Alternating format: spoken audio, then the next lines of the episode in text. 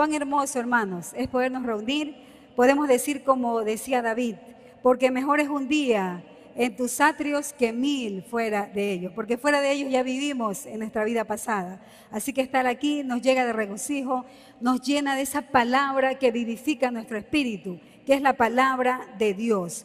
Hoy quisiera con ustedes, hermanos, compartir un tema que el pastor eh, confió y al cual agradezco humildemente al Señor que me permita compartir esta palabra y oro porque sea Él hablando a sus corazones. Cierren sus ojos, hermanos, y vamos a orar, por favor.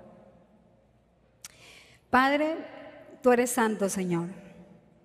No somos dignos de lo que tú cada día nos proporcionas, pero te plació a ti, Señor, por medio de tu Hijo Jesucristo, adoptarnos y tomarnos como hijos.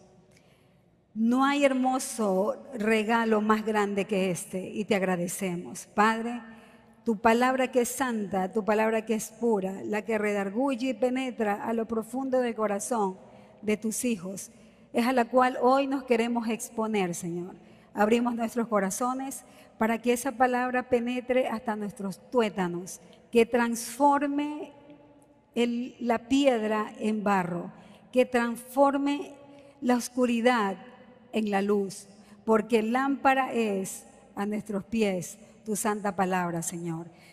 Padre, pon tus palabras en mi boca. Bendigo a mis hermanos que están hoy aquí y bendecimos a aquellos líderes de Nexo que están recibiendo allá de tu palabra. Señor, sabremos que tú harás conforme a tu propósito con esta tu casa, la iglesia La Roca. Bendecimos a nuestros pastores, a Samuel, a Carmita, a Oscar, Consuelo, a Héctor, a Susana, a Caluca y a su esposa, Señor que recibiendo de su palabra sabremos que sabrán ministrar al pueblo conforme tú les hayas ministrado a ellos. En el nombre de Jesús, amén y amén.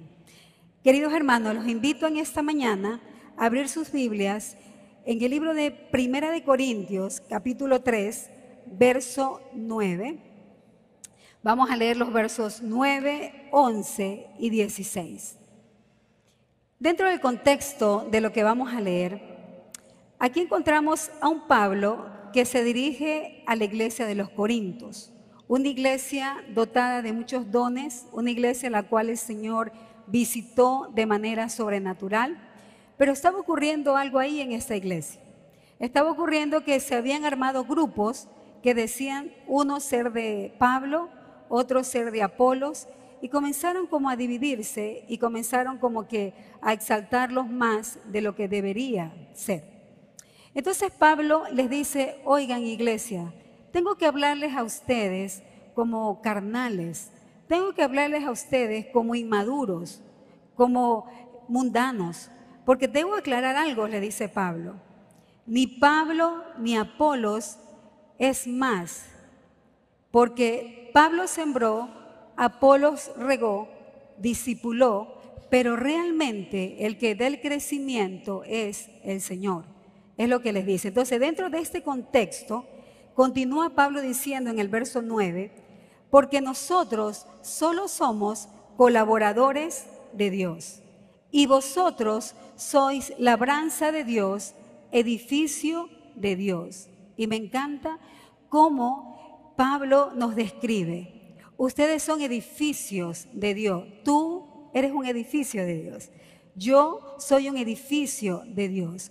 Estamos siendo construidos por Él. Estamos siendo eh, eh, constantemente estructurados por nuestro Señor. Un edificio tiene varios niveles, tiene varios pisos.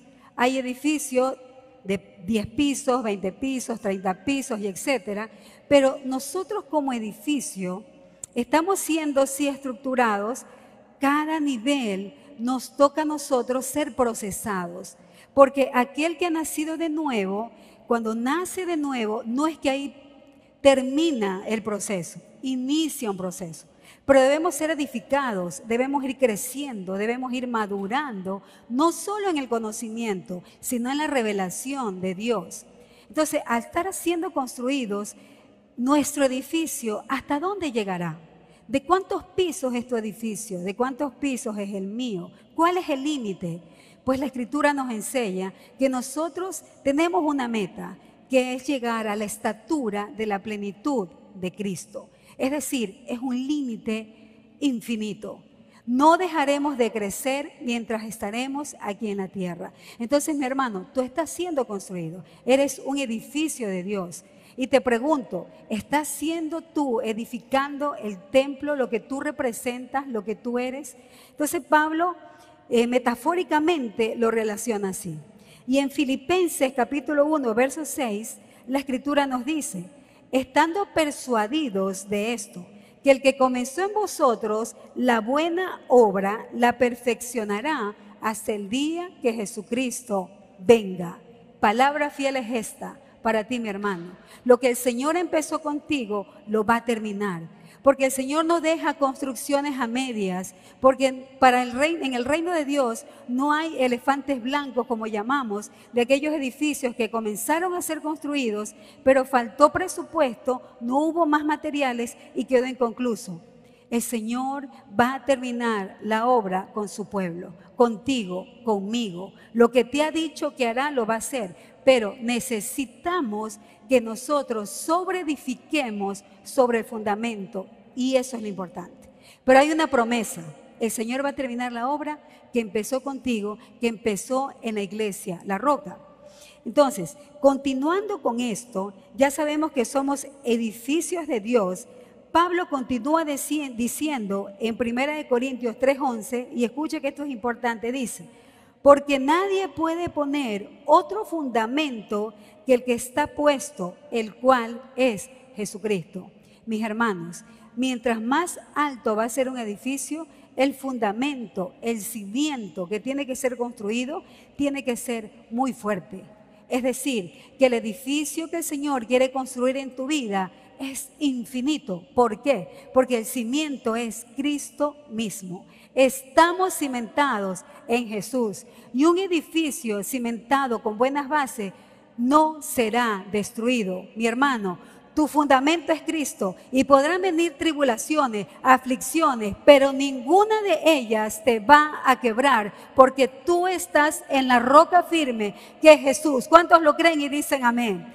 ¿Cuántos se gozan de esto? El fundamento es Cristo. Si realmente tú lo has puesto en tu corazón. Nada podrá separarnos del amor de Cristo. Tribulación, angustia, enfermedad, pobreza, riqueza. ¿Quién me podrá separar de su amor? Mi fundamento es Jesús. ¿Cuántos pueden decir, mi fundamento es Jesús? Cimentados. Nada podrá quitarnos de él. Y entonces Pablo les dice, son un edificio y ojo, su fundamento es Jesucristo. Y dice más adelante, en el verso 16, y pregunta esto, ¿no sabéis que sois templo de Dios y el Espíritu de Dios mora en vosotros? Hermano, esto es dinamita pura. Dice, es que ustedes no se imaginan, no se dan cuenta que ustedes son morada de Dios, que tú eres el templo de Dios y que tú ya no te debes a ti y que tú ya no eres dueño de ti, y que no puedes vivir como tú quieras, porque tú te debes a aquel que murió en la cruz por ti, por tu Señor. Porque ya no vivo yo, sino que Cristo vive en mí. Y lo que vivo en Él, lo vivo en su fuerza, más no en mis debilidades. Entonces dice, ¿no sabéis que son templo del Espíritu Santo? Y decir que somos templo del Espíritu Santo, hermanos, denota poder. Porque en Hechos 1.8 la Escritura dice, cuando venga sobre vosotros el Espíritu Santo, ustedes van a recibir poder, poder. El poder que la iglesia no está usando. Porque tú y yo tenemos al Espíritu de Dios y hay poder para vencer el pecado, vencer la oscuridad, vencer la corrupción. El Espíritu Santo está sobre nosotros y la iglesia como cuerpo de Cristo tenemos poder para vencer. Porque el Espíritu Santo mora en nosotros. ¿Cuántos se gozan de esto? No, creo que no están comprendiendo. En ti hay poder. Diga, en mí hay poder. Pero si tú no estás viviendo una vida como agrada al Señor, no eres templo del Espíritu Santo. Y de pronto por eso no te sientes convencido. Pero si tú eres una persona que ha rendido su vida a Cristo y estás persuadido de quién eres y constantemente estás en la presencia del Señor, imperfecto, débil, pero fortaleciéndote en el poder de su fuerza, tú podrás decir, hay poder en mí, que no proviene de mí, sino que por su gracia proviene del Espíritu Santo de Dios. Amén. Entonces, cuando un cristiano vive así, podrán venir pruebas, tribulaciones, pero él escucha la voz de su maestro que le dice, está quietos, yo he vencido al mundo. No te dejaré solo. Es necesario que me vaya, porque cuando yo me vaya, el Espíritu Santo vendrá a ti a consolarte y hará morada en ti. Jesucristo vive en ti. Tú eres templo. Y esto es cosa muy celosa, hermano, porque el Señor nos cela. Porque el Espíritu Santo no puede vivir en una casa sucia, contaminada por el pecado por el resentimiento y la amargura. No puede estar ahí. Eres digno de que el Espíritu Santo haga morada en ti. Somos indignos. Jesucristo nos hizo dignos. Pero una vez que has conocido la verdad de Dios, tú puedes ser transformado. La iglesia puede estar llena de Nicodemos, de buenas gentes, de buenas personas. Pero el Señor no quiere gente como Nicodemo, de buenas personas. El Señor quiere un pueblo transformados por el poder de Dios que cuando viven, viven diferente al mundo, no con la corriente del mundo, que pueden transformar a otros, que pueden ser luz de otros, no la oscuridad, que pueden ser sal y no azúcar. Porque hay muchos cristianos que viven endulzando el Evangelio, poniéndolo con matices tibios para que la gente busque a Cristo. Él no necesita de tu ayuda. El Espíritu Santo es el que persuade y convence. Eres sal, tienes que salar. Eres luz, Alumbra, hermano. Pero la luz no puede vivir en las tinieblas. Los hijos de Dios y la casa de Dios tienen que brillar en santidad y en pureza. Es lo que el Señor hoy nos confronta a todos como iglesia. Somos templo del Espíritu Santo y por ende debemos vivir dignos como morada de lo que Él es. Dice Pablo luego en el verso 10, cada uno mire cómo sobreedifica ¿Qué material de construcción tienes en tu vida? ¿Con qué estás construyendo tu vida? ¿Estás usando hoja, madera? ¿Qué estás usando para sobreedificar? Hermanos, la madurez cristiana, el crecimiento, depende en la medida de que yo esté delante de la presencia de Dios. No depende de mi pastor, no depende de mi líder de nexo, no depende de un pinche domingo que vengo a la casa de Dios. Mi crecimiento espiritual es constante 24/7. Todos los días el Señor quiere purificarme, quiere santificarme. Cuando la iglesia de Cristo les ha revelado esto y vivamos como es justo de aquel que vive en nosotros, este país va a ser transformado. Porque este país está como está, no por los políticos, no por los delincuentes, sino porque hay una iglesia dormida que no ha entendido que las puertas del Hades no va a poder prevalecer contra nosotros. Nuestro país está como está porque tú y yo como iglesia no alumbramos, no salamos, sino que somos indiferentes a lo que está pasando, como el pastor Samuel decía la semana pasada. Lo hemos hecho parte de nuestra vida la corrupción. No nos asustamos por lo que está pasando porque nos hemos adaptado. La iglesia de Jesús no se adapta. Cuando Cristo vino aquí a la tierra, no se adaptó a la corriente de este mundo, a esta cultura, sino que trajo una cultura diferente hermanos, cómo estamos viviendo nuestras vidas. ¿Qué tipo de vida llevamos como casa, como iglesia de Dios? Entonces tenemos que sobreedificar y de eso íbamos a conversar. La casa de Dios y su altar. Celeste Calderón y su altar. Everaldo Ramírez y su altar. ¿Cómo está tu altar, hermano? ¿Cuántas veces estás llegando? ¿Cómo está tu comunión con Dios? Te pregunto, ¿cómo está tu comunión con tu esposa? Si no está bien, denota que tu comunión con Dios tampoco está bien. ¿Cómo está tu comunión con tus hijos? ¿Cómo está tu comunión con tu prójimo? Si no está bien, eso denota que tu altar con Dios no está bien. Porque cuando alguien llega al altar de Dios, su vida es transformada y todo irradia hacia los demás. La luz del Señor brilla hacia donde hay oscuridad. La casa de Dios y su altar. En el libro de Génesis, capítulo 12, capítulo 12, versos 4 al 8. Les invito por favor a anotarlo o a buscarlo. Si no lo escuchas, que lo voy a leer. En estos, capítulos eh, se habla de Abraham, un hombre de mucho dinero, un hombre manso, un hombre que vivió para agradar a su Señor. Un hombre que tenía muchos bienes, muchas posesiones, pero que no por eso hizo a un lado al Señor. Y dice en el verso 4, y se fue Abraham como Jehová le dijo, y Lot fue con él. Y era Abraham de, edad de 75 años cuando salió de Arán. ¿Cuántos años tenía Abraham? 75 años.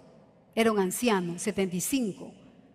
Pero era un hombre que no tenía miedo de hacer cambios en su vida. Cogió a su familia, sus bienes y se movilizó a las tierras que el Señor le había dicho. Hombres, mujeres, no menosprecien ni minimicen la edad que ustedes tienen.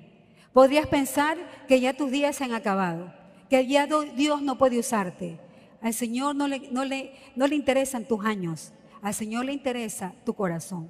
Porque sabe que donde hay un corazón que arde de pasión por el Señor, las fuerzas de ese hombre y de esa mujer son restauradas y vivificadas. El Señor no mira la edad, mira el corazón. Mira el altar que tú levantas cada día. Entonces, este hombre de 75 años se fue con su familia y en el verso 5 dice, tomó pues Abraham a Sarai su mujer y a Lot, el hijo de su hermano, y todos sus bienes que habían ganado y las personas que habían adquirido en Arán, y se fueron para ir a la tierra de Canaán, y a la tierra de Canaán llegaron. Y pasó Abraham por aquella tierra hasta el lugar de Siquén hasta el encino de More y el cananeo.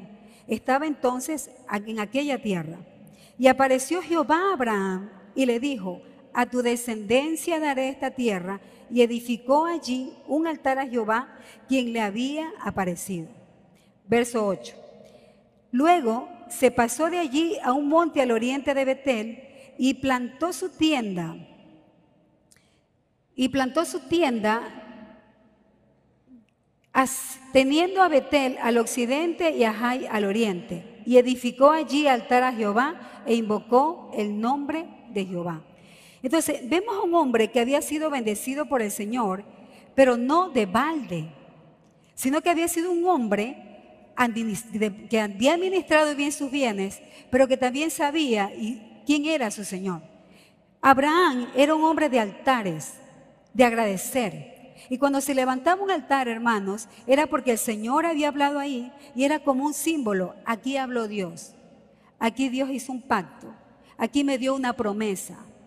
Y aquellos hombres que levantaban estos altares volvían a veces al mismo lugar para escuchar la voz de Dios, para que Dios les vuelva a hablar. Es decir, tenían un hambre de escuchar la voz de Dios. Eso simbolizaban los altares en aquella época. Entonces, cuando hablamos de altar, hermanos, es sinónimo de sacrificio, es sinónimo de ofrenda y es sinónimo de sangre. Porque en tiempos antiguos, cuando los hombres querían escuchar a Dios, tenían que ofrecer un sacrificio que servía como expiación de sus pecados. Es decir, tomaban, levantaban un altar con piedras de cualquier forma, no tenías que ser un especialista en levantar altares, eso denota que cualquiera que esté, que desee, puede levantar un altar, pero ya mira de qué manera se hace. Y ofrecían un sacrificio, un ternerito, un animal sano, que no tenga defecto. Era sacrificado y su sangre derramada denotaba la limpieza de los pecados. Y de esa manera ese hombre podía tener acercamiento delante de Dios. Era una costumbre que el mismo Dios instituyó que se haga en la mañana y al terminar del día. Eso quería decir, al terminar del día, este sacrificio limpiaría, expiaría tus pecados y tú puedes acercarte a mí. Se lo estoy explicando, hermanos, de una manera simple, sencilla. No quiero entrar en profundidades para poder llegar a mi objetivo de lo que el Señor hoy ha indicado que hablemos. Entonces, está claro esto. Había un sacrificio que en tiempos antiguos se hacía y vemos que Abraham lo hacía constante mente, hermanos. Muchos de los patriarcas levantaban altares. Cuando digo patriarcas eran padres de tribus. Abraham, Isaac, Jacob, Moisés, Elías levantaban altares. Hombres que buscaban constantemente la presencia de Dios. ¿Cuántos hombres y mujeres aquí anhelan la presencia de Dios? Altares, presencia de Dios. Estos hombres levantaban altares y es lo que más me encanta de lo que te voy a enseñar, te voy a hablar. Y es que todos estos sacrificios que se presentaban, hermanos, en ese altar, eran insuficientes. Hice sacrificio el lunes, ahora toca hacerlo el martes y en constantes sacrificios. Pero era como el preludio de lo que iba a pasar en un altar mayor. Presta atención. Con un sacrificio superior que iba a superar iba a dejar de lado a cualquier sacrificio que hasta ese tiempo hombre alguno haya hecho. Y ese altar que se levantaría, lo levantó el mismo Dios en las afueras de Jerusalén, que tenía que ser así, y lo edificó y se ofrece un sacrificio santo, el Hijo de Dios, que se levanta en el monte Calvario. Esa sangre derramada por Jesús limpiaría el pecado del mundo entero, de los que hasta ahora habían nacido, de los que son de esta época y de los que han de nacer, para que todo aquel que reconozca ese sacrificio y se acepte a Jesús, sea limpio de todo pecado. Por tanto, tú y yo ya no tenemos que hacer sacrificios de este tipo porque Jesucristo fue levantado en un madero para ocupar el lugar que tú y yo merecíamos. Y esa es la salvación. ¿Cuántos dicen amén? Sacrificio que muchas veces lo tenemos a menos, hermanos, porque tuvo un precio muy alto porque Jesucristo no tenía que haber venido aquí a la tierra a morir por mis pecados. Pero en su amor ágape, al Padre se le ocurrió, al Padre de su corazón salió por amor a su creación. Da de su Hijo porque de tal manera te amó Dios que dio a su único Hijo. Es sacrificio. Cuando Jesucristo muere y expira, ocurre algo sobrenatural. El velo del templo al cual muchos no podían llegar se rompe. Desde arriba hacia abajo para que no quede duda que fue sobrenatural. Se abre el telón y dice, entren abiertamente al trono de la gracia todo aquel que se ha lavado con la sangre del cordero. Hermanos, el altar está abierto para ti, que Él es la iglesia de Dios, está abierto para mí, porque el sacrificio de Cristo fue suficiente para que tú y yo seamos aceptos y tomados como hijos de Dios. ¿Cuántos se gozan por esto? Hay acceso a la presencia de Dios. Hermanos, y si esto no contriñe tu alma, realmente necesitas ser lavado con la sangre de Cristo porque no hay más sacrificio que tú puedas hacer. Tú podrás hacer sacrificios humanos, caminar de rodillas si quieres a San Borondón, puedes flagelarte para que tus pecados sean, pero eso no sirve. Solo la sangre del Cordero, de Jesucristo, es capaz de limpiarte de todo pecado. Ya no habría más sacrificio que el hombre pueda ofrecer que a Dios le agrade. Al Padre le agrada el sacrificio de su Hijo, el santo, el inmolado el que ocupó mi lugar y todo por amor. Entonces, en resumen, yo podría decirte, el altar es la relación con Dios, comunión con Dios, intimidad con Dios. La intimidad que yo busco tener con aquel a quien yo llamo mi Señor. ¿Cuántos de ustedes aman a Dios? Dígame, ¿cuántos aman a Dios? ¿Cuánto tiempo pasas con Dios denota la intensidad de tu amor. No nos engañemos, hermanos. Si yo digo que amo a Dios, yo quiero pasar tiempo con Él. ¿Cuántos de ustedes aman a sus hijos? ¿Cuántos de ustedes les fascina pasar tiempo con sus hijos? ¿Cuántos de ustedes aman a su esposa, aman a su esposo y les encanta pasar tiempo? Uno pasa tiempo con aquellos que ama. Pero si tú hoy me dices que amas a Dios y no tienes una relación con Dios, estás mintiendo y los mentirosos no van al reino de Dios. ¿Amas a Dios? ¿Cuánto tiempo pasas con Él? Ese es tu termómetro de la intensidad que tú dices amar a Dios. Aquel que ama a Dios busca estar en su presencia. Aquel que ama a Dios tiene sed de Dios. Como David decía, así como el siervo brama por las aguas, así clama mi alma por ti, Señor. ¿Cuántos de ustedes pueden decir eso? ¿Cuántos de ustedes se mueren si en el día no han escuchado la voz de Dios? ¿Cuántos de ustedes se desesperan por escuchar la voz de Dios? Eso hace un pueblo que ama a su Señor. Y entonces hagámonos un examen. Digo que amo a Dios, ¿cuánto tiempo le dedico a mi Señor? Y cuando yo te digo comunión, no te hablo de una comunión pasajera, no te hablo de una comunión ritualista, te hablo de revelación de Dios, que es capaz de darse en su altar, hermanos. Te pregunto, ¿cómo está su altar? No le estoy hablando de aquella mañana que se levanta o aquella tarde y dice usted, estoy leyendo el libro de Hebreos, estoy eh, siguiendo un programa, un plan de lectura de la Biblia. Te sientas, lees, chévere, conocimiento. Qué bueno, te sabes los versículos de memoria. Ya. Oré, Padre, bendice aquí, bendice allá. Eso no es intimidad con Dios. Eso es solo conocimiento. Intimidad con Dios es revelación de Dios. Que Dios te habla cara a cara. Intimidad con Dios es cuando tú sales transformado del altar de Dios. Lo otro es un ritual, hermanos, que es necesario hacerlo. Pero lo que importa aquí es la intención con la que tú te acercas a leer la palabra. La intención con la que tú te acercas al conversar con tu Padre. Con hambre. Tiene que ser con ese deseo, esa necesidad, como cuando Jesús dijo en la cruz, tengo sed. Que tú le digas al Padre, tengo sed de ti, Señor. Tengo hambre de ti, Señor. Esa es la comunión. La palabra de Dios dice, yo busco a esos verdaderos adoradores que me adoran en espíritu y en verdad. No por hábito, no por costumbre, no que vienen un domingo a la iglesia, pero de lunes a sábado ni siquiera tomaron la Biblia. Aquellos te convierten en un fariseo, un conocedor tal vez de la palabra, pero aquellos que decimos ser edificio de Dios, necesitamos levantar un altar para el Señor. Y es lo que el Señor hoy nos va, nos quiere confrontar a todos, hermanos. Porque entrar al altar de Dios transforma nuestra manera de pensar. Hermanos, porque si todos, sean, siendo muy sinceros, el altar de Dios ha sido descuidado, hermanos. Te hablo en la intensidad que el Señor espera.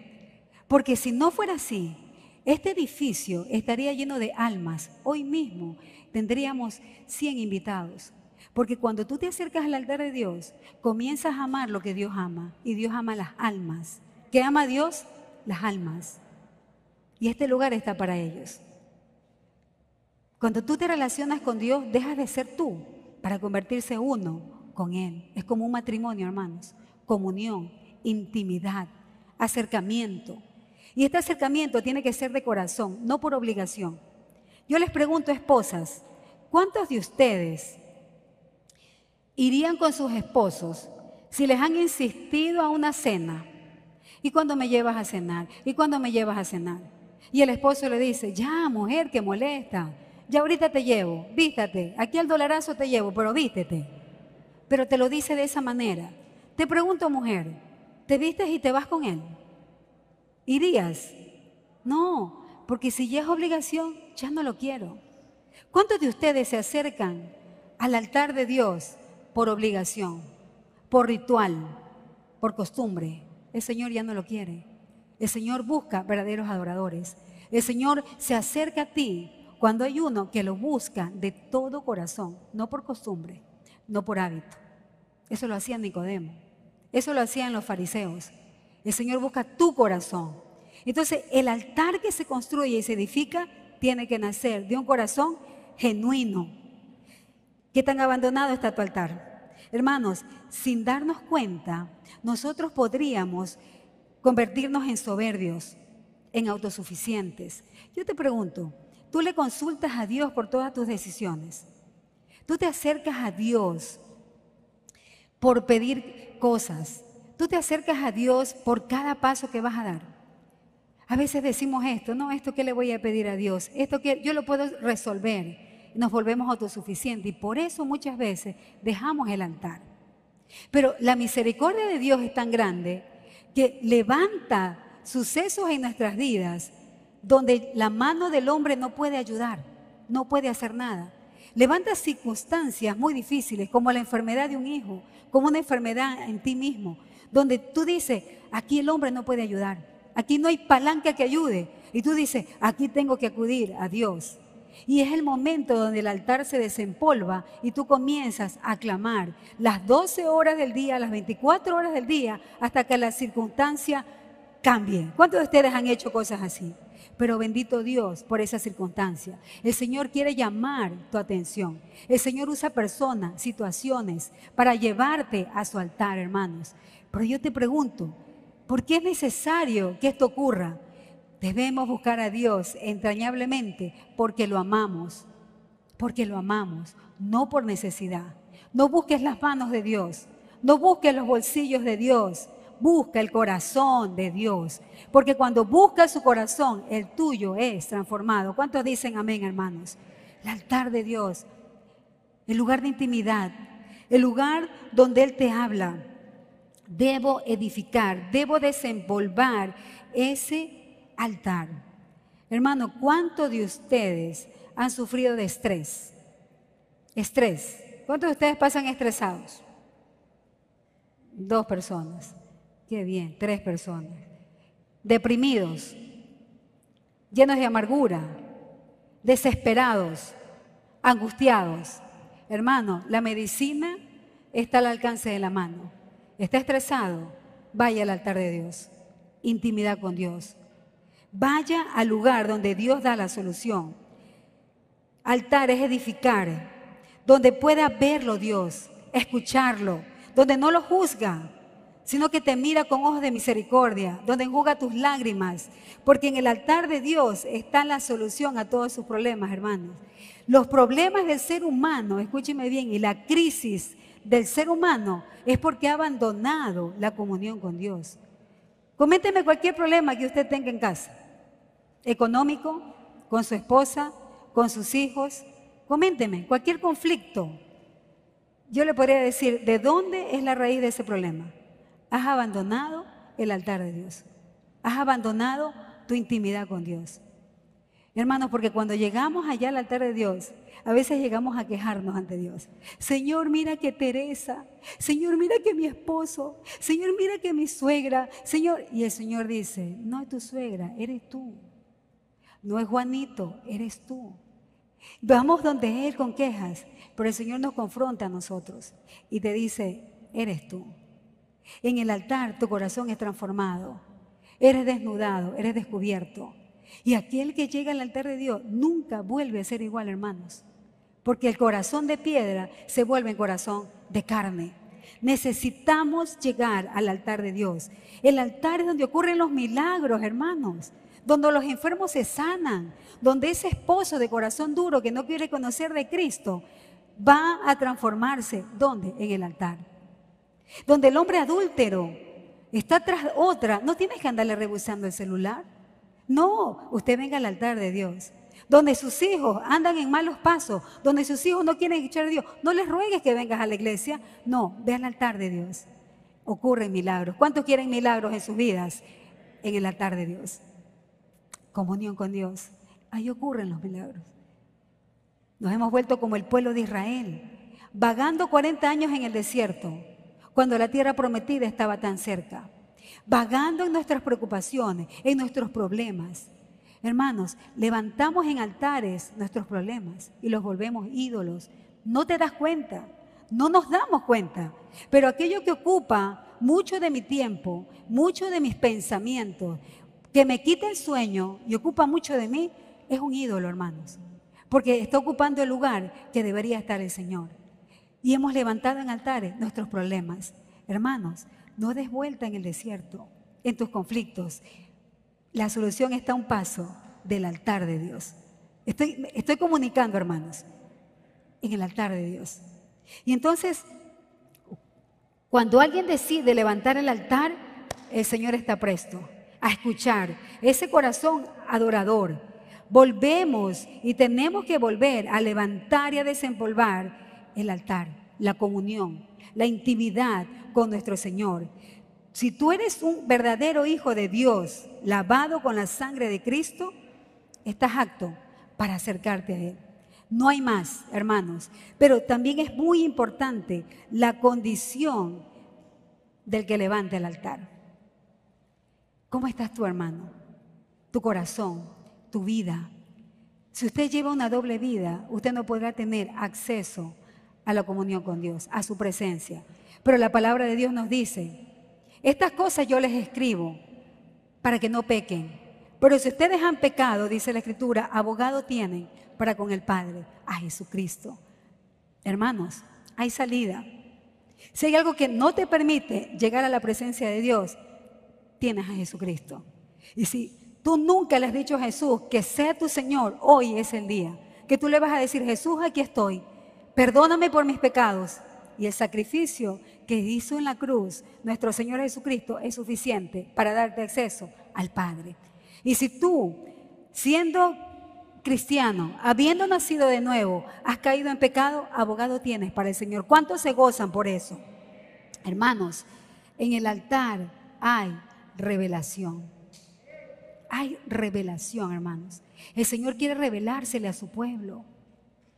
Cuando tú lees la palabra de Dios, hay revelación del Señor. Revelación es muy diferente a conocimiento. Revelación es algo que viene del Dios mismo a tu corazón. Proverbios 18 y 17 de la Escritura dice, amo a los que me aman y los que me buscan con diligencia me hallarán. Los que me buscan ¿cómo? Con sueño. ¿Cómo vamos a buscar al Señor? Con diligencia, con necesidad, con urgencia. Hermano, no hay más pretexto del tiempo. No me dé el tiempo, no me alcance el tiempo, porque el trabajo es tu ídolo. Todo lo que te quita tiempo para tu comunión con Dios se ha convertido en un ídolo. Tenemos que bajar esos altares y levantar y poner en su lugar a quien lo merece. El tiempo hay, el tiempo es de todos, 24 horas, hay que administrarlo. Tú le das tiempo a lo que es importante, pero a lo que no es importante, lo quitas. ¿Es importante para ti el Señor? Darle tiempo. Si es posible, no duermas, pero llega al altar de Dios, donde vas a encontrar lo que necesitas, donde tu corazón será transformado, donde tu vida será cambiada. En el libro de Mateo, capítulo 16, hermanos, en el libro de Mateo, capítulo 16, vamos a leer versos 15 al 18.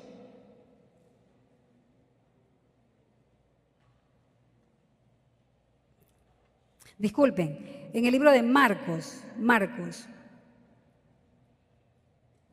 dice la escritura, viniendo Jesús a la región de Cesarea de Filipo, preguntó a sus discípulos, escucha, diciendo, ¿quién dicen los hombres que es el Hijo de Dios? Les preguntó a sus discípulos, escúchenme, acá yo les voy a leer, dice, ¿quién dicen los hombres que yo soy?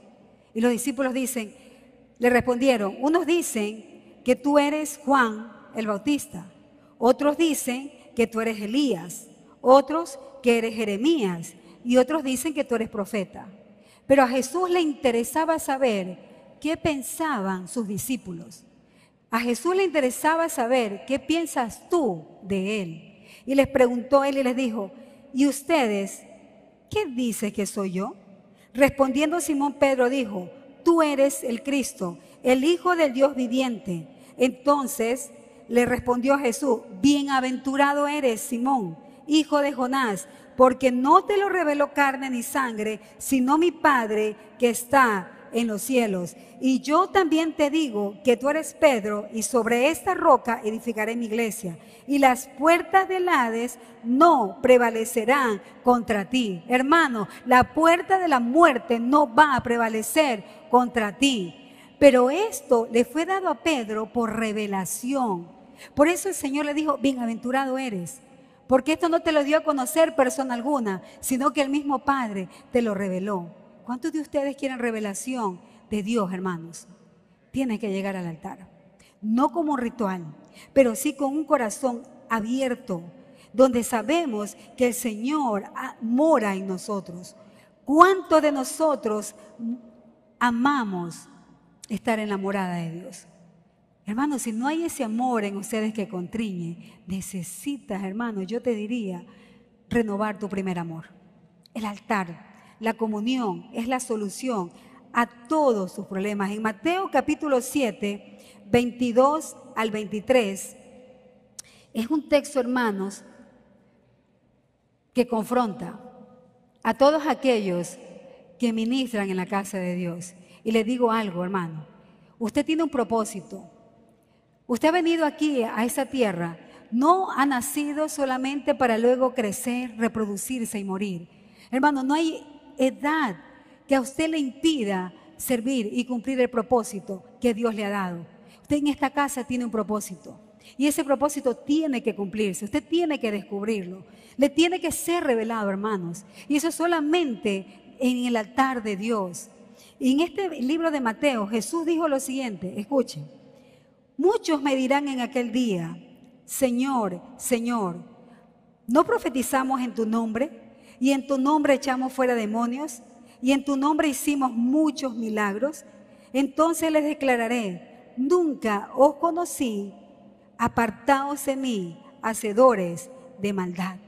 Hermanos, este texto es serio, porque aquí están hablando profetas, maestros, gente que echó fuera demonios, que tenían los el don de sanidad, y están delante del Señor y les dicen, pero Señor, y lo dicen en buena lid, lo dicen con buena intención, le dicen, es decir, cuando ellos lo hacían, creían que ya tenían ganado un lugar. Dice, Señor, por en tu nombre echamos fuera demonios, hicimos milagros.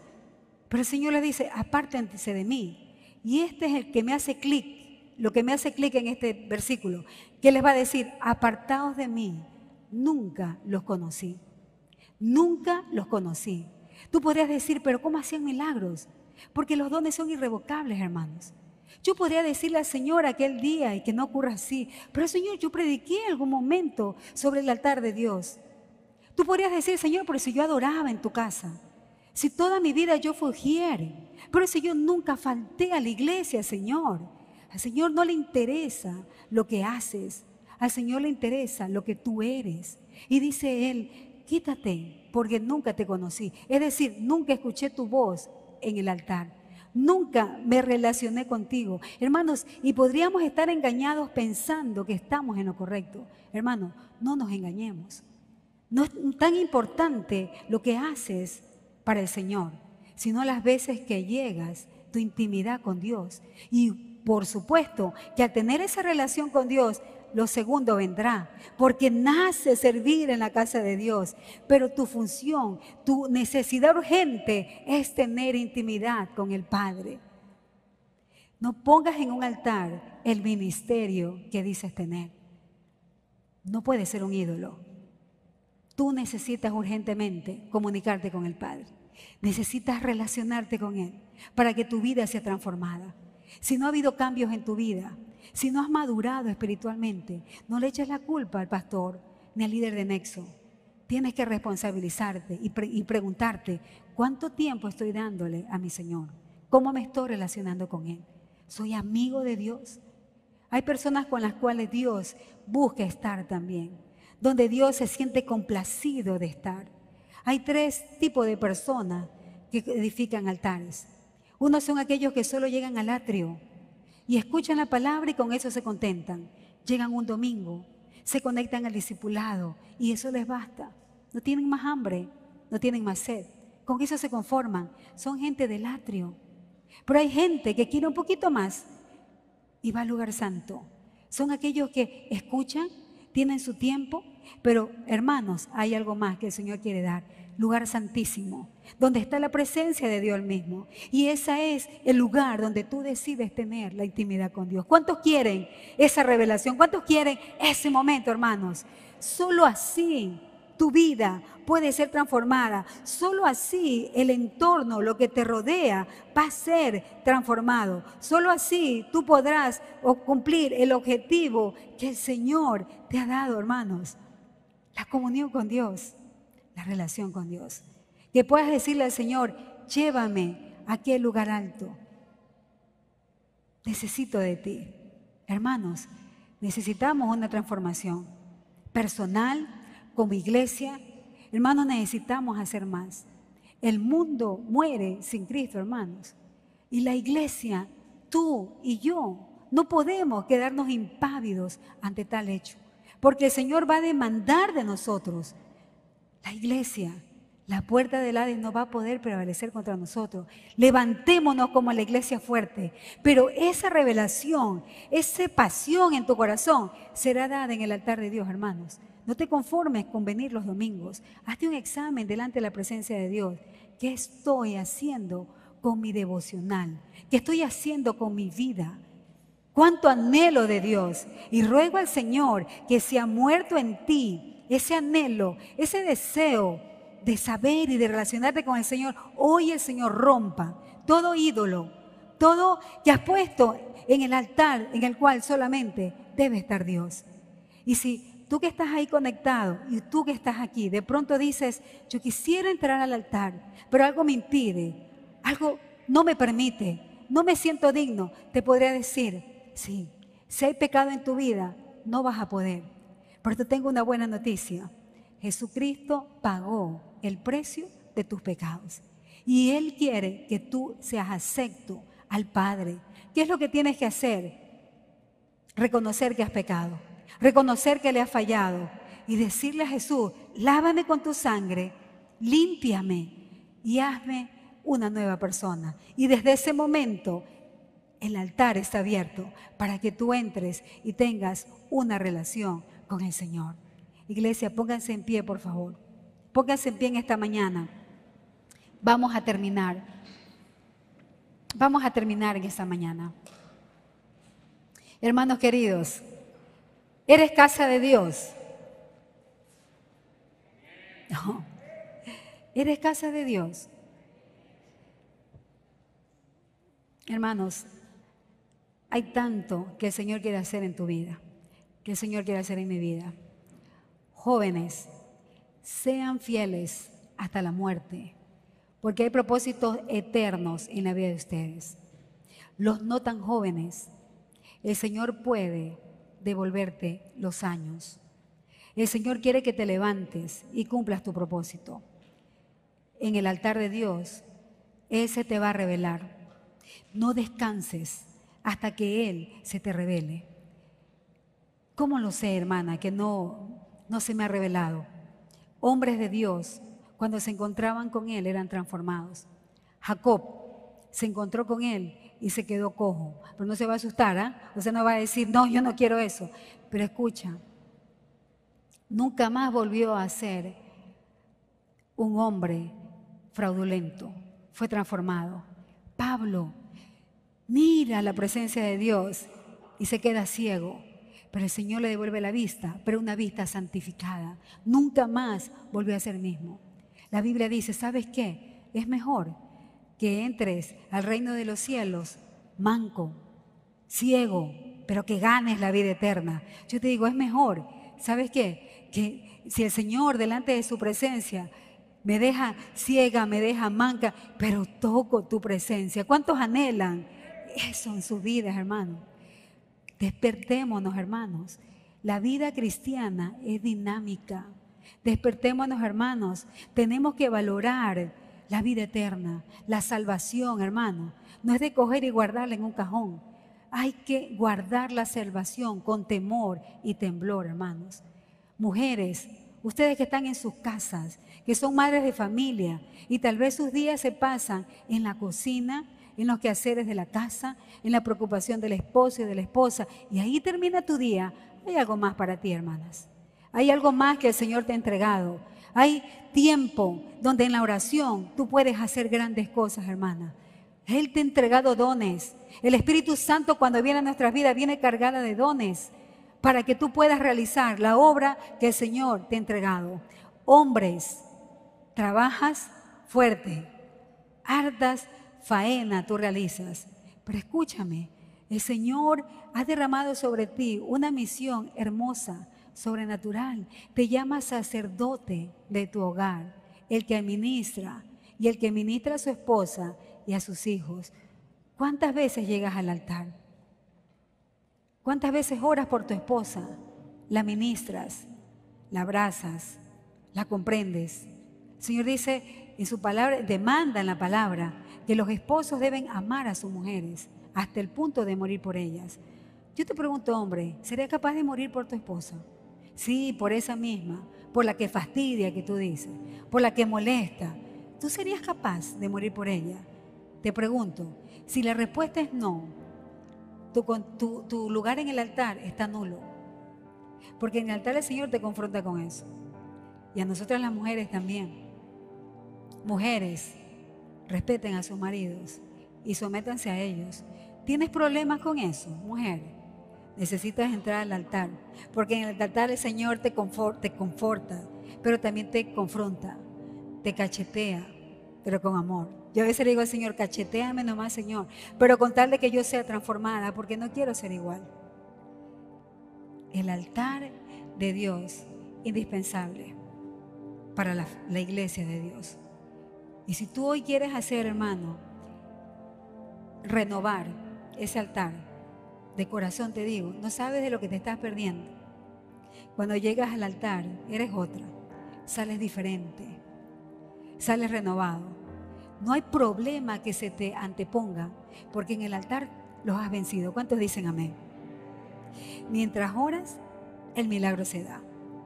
Mientras el Señor se te revela, las cosas ocurren. Cuando llegues delante del Señor, no pidas cosas materiales. Solo pide conocer su corazón. En la Biblia dice, busquen primeramente el reino de Dios, su corazón, la justicia, hacer la voluntad del Padre. Y lo demás, diga así, diga, diga, vendrá por añadidura. Los que están en el altar no se esfuerzan por las cosas materiales, llegan solas. Hay que trabajar, obviamente, pero con los que están en el altar le agradan al Señor. El Señor percibe su perfume. Ah, cuando Celeste habla, oh, oh, dice el Señor, Celeste me llamó, Celeste quiere hablar conmigo. Dime, ¿qué necesitas, hija mía? Porque conoce mi voz. Yo te pregunto, ¿el Señor conoce tu voz? Mujer, varón, ¿conoce tu voz? Pero ¿qué tipo de voz conoce?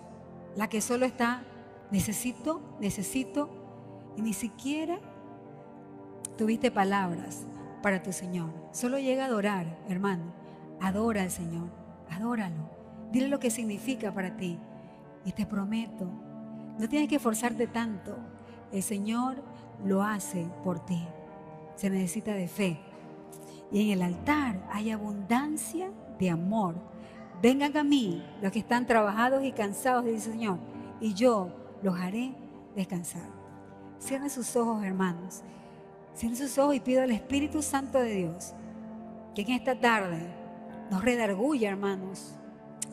Nos redarguya en lo más profundo de nuestro corazón. Nos haga percibir en lo espiritual la necesidad urgente que tenemos de Él, hermanos. Tenemos una urgencia del Señor. Nos hemos levantado nosotros mismos en un altar, creyendo que podemos hacerlo nosotros mismos, de que está en mis fuerzas. Pero no es así, hermanos. Todo lo que has podido lograr hasta ahora es por la gracia de Dios. Pero el Señor quiere darle más a su pueblo. No solo que vivamos en gracia, sino que vamos en el poder de Dios. Poder de Dios. La iglesia tiene un poder que no lo está ejecutando. Hay un papel escrito que dice ejecútese y la iglesia no lo está ejecutando. La delincuencia va a parar cuando la iglesia de Cristo se levante delante del altar de Dios y ate todo demonio y toda oscuridad que tiene nuestra ciudad. Estás preocupado por tu barrio, por tu sector. Llega al altar. Intercede por tu sector. Ama a aquellos que están en tu barrio delinquiendo. Ámalos y ora por ellos. Y mientras estás en el altar, el milagro va a ocurrir. El milagro va a ocurrir. Tus hijos se arrepentirán y vendrán a la presencia de Dios. Tu esposo se va a arrepentir, tu esposa se va a arrepentir, tus padres van a buscar de Dios. Todo eso lo logramos en el altar. ¿Acaso Jesús no es nuestro ejemplo, hermanos? ¿Acaso Jesús no vivió conectado a cada instante con su Padre? Porque Él sabía lo que iba a venir. Él sabía lo que tenía que atravesar, la muerte en la cruz. Necesitaba estar conectado con su Padre para poder llegar a ese momento, hermanos. Y Él lo pudo conquistar. Tú me puedes decir tal vez hoy, pero yo no voy a ser crucificada. Yo no tengo momentos así, hermanos. El reino de los cielos sufre violencia y solo los violentos lo arrebatan, hermanos. Y el Evangelio está sufriendo violencia. Necesitamos, Padre, mira nuestro corazón. Y si tú hoy quieres delante del Señor, pero con toda seriedad y compromiso, renovar el altar, lo has tenido abandonado, has estado frío con el Señor, pero hoy el Espíritu de Dios está hablando a tu corazón y diciéndote, es necesario volver al altar. Hoy tú conversa con el Señor y dile, aquí estoy Señor. Aquí oirás mi voz en la mañana, en la tarde y en la noche, porque hoy yo dispongo que mi voz será conocida en el, tu trono, Señor. Y comienza a decir, las compromisos y tu corazón está en ti. Dile, Señor, soy tu casa, soy edificio tuyo y el Espíritu de Dios que mora en ti. Realmente en mi corazón habrá un altar para ti. Señor, hoy nos volvemos a consagrar. Hoy volvemos, Señor, al altar para tener esa íntima comunión contigo, Señor. Clama a mí y yo te responderé y te enseñaré cosas grandes y ocultas que aún tú no conoces. Hay tesoros, Padre, al cual tú nos quieres revelar. Queremos conocerlo, Señor. Y hoy estamos humillados delante de ti diciéndote, Señor, aquí estoy. He estado en otros lugares. Le está dando mi tiempo, mis fuerzas, mi juventud a ídolos que, que se resquebrajan, Padre. Pero hoy yo me determino a darte todo de mí, mis fuerzas, mi tiempo. Hoy yo desempolvo el altar y levanto mi corazón y levanto mi alma y levanto mi mente delante de ti para recibir revelación y el amor que venga de ti. Y si tú has hecho esta oración, hermanos, tomarla con mucha seriedad. Separa un tiempo para el Señor. Prepara el corazón a recibir de Él lo que Él quiere darte. Vendrán tiempos de gozo, Verás milagros, iglesia. Veremos milagros cuando los altares de cada uno de nosotros se levanten y se restauren. Porque el Señor hará. ¿Cuántos dicen amén? Levanta tus manos y dile gracias Señor. Gracias Señor. Gracias Jesús. Amén. Amén.